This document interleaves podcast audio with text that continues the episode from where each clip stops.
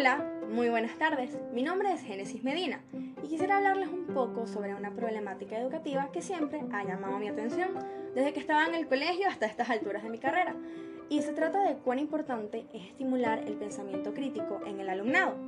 Entonces, para entender un poco por qué esto es un problema, primero tendríamos que definir qué es el pensamiento crítico.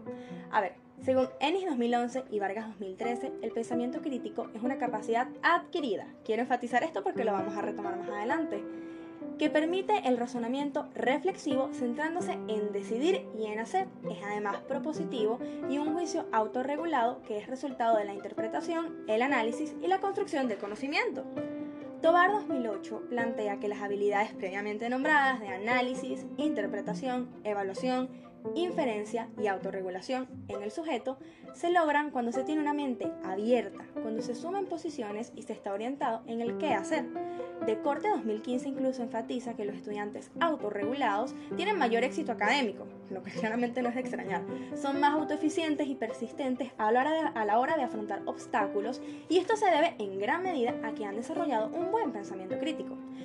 El problema de no estimular el pensamiento crítico es que no le estás enseñando a, las personas o a los estudiantes a tomar una postura a través de criterios. Hay una repetición completamente acrítica de lo que plantea un libro o un artículo o un docente y, y no se trata de desvalorizar las capacidades del docente o asumir que uno sabe más que quien escribió el libro, claro que no, pero es muy importante ponerle una lupa a estas informaciones. Dudar es importantísimo, es el primer paso para llegar a la curiosidad, para conocer, para explorar y dotar a los alumnos de herramientas para criticar y juzgar con rigor sus aprendizajes permitirá que las decisiones que tomen y las labores que realicen tengan un sentido para ellos, un sustento razonado y bueno, además esta, esta es la forma de generar cambios a niveles macro. Repetir patrones una y otra vez muy probablemente no, no posibilice un cambio.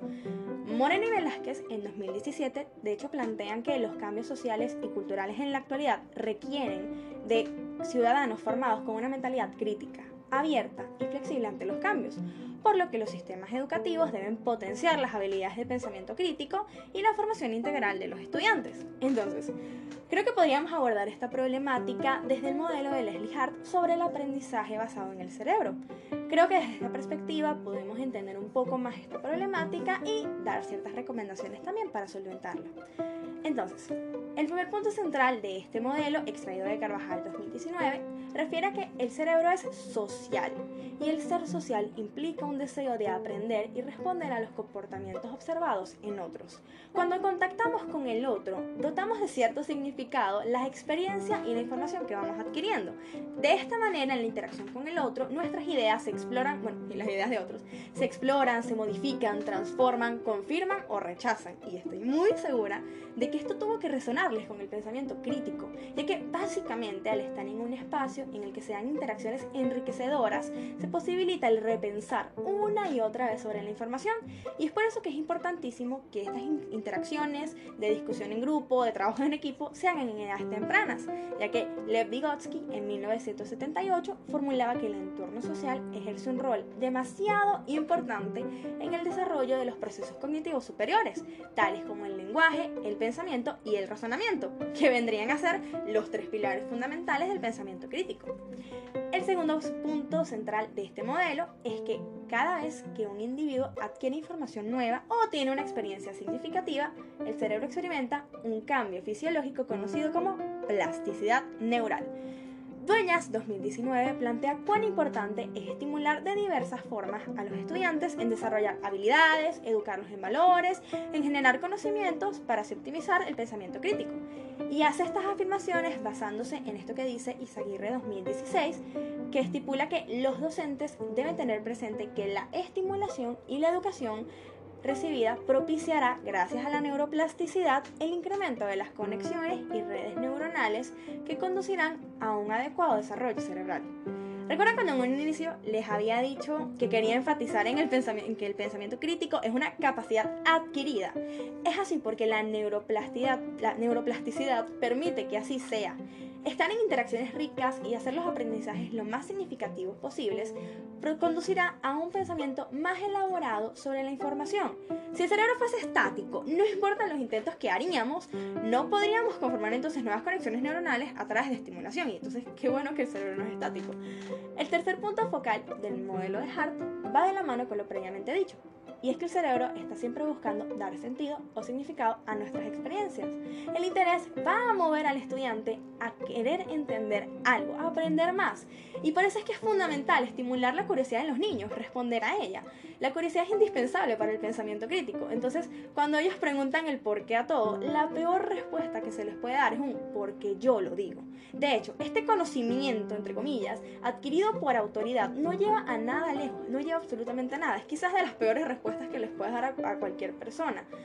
Orlich 2012, por otro lado, estipula que los docentes deben de entrelazar los contenidos de la clase en la medida que sea posible con aspectos culturales relevantes de la sociedad, además de hacerlo posible porque estos vayan de la mano con los intereses de los estudiantes. Esto no solo hace los aprendizajes más significativos, sino que estimula la capacidad de pensar de manera crítica al ver las relaciones que los elementos guardan entre sí.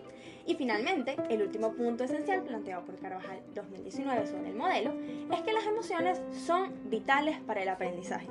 El aula es en efecto un lugar emocional en que los estudiantes interactúan con otros y aprenden de estos.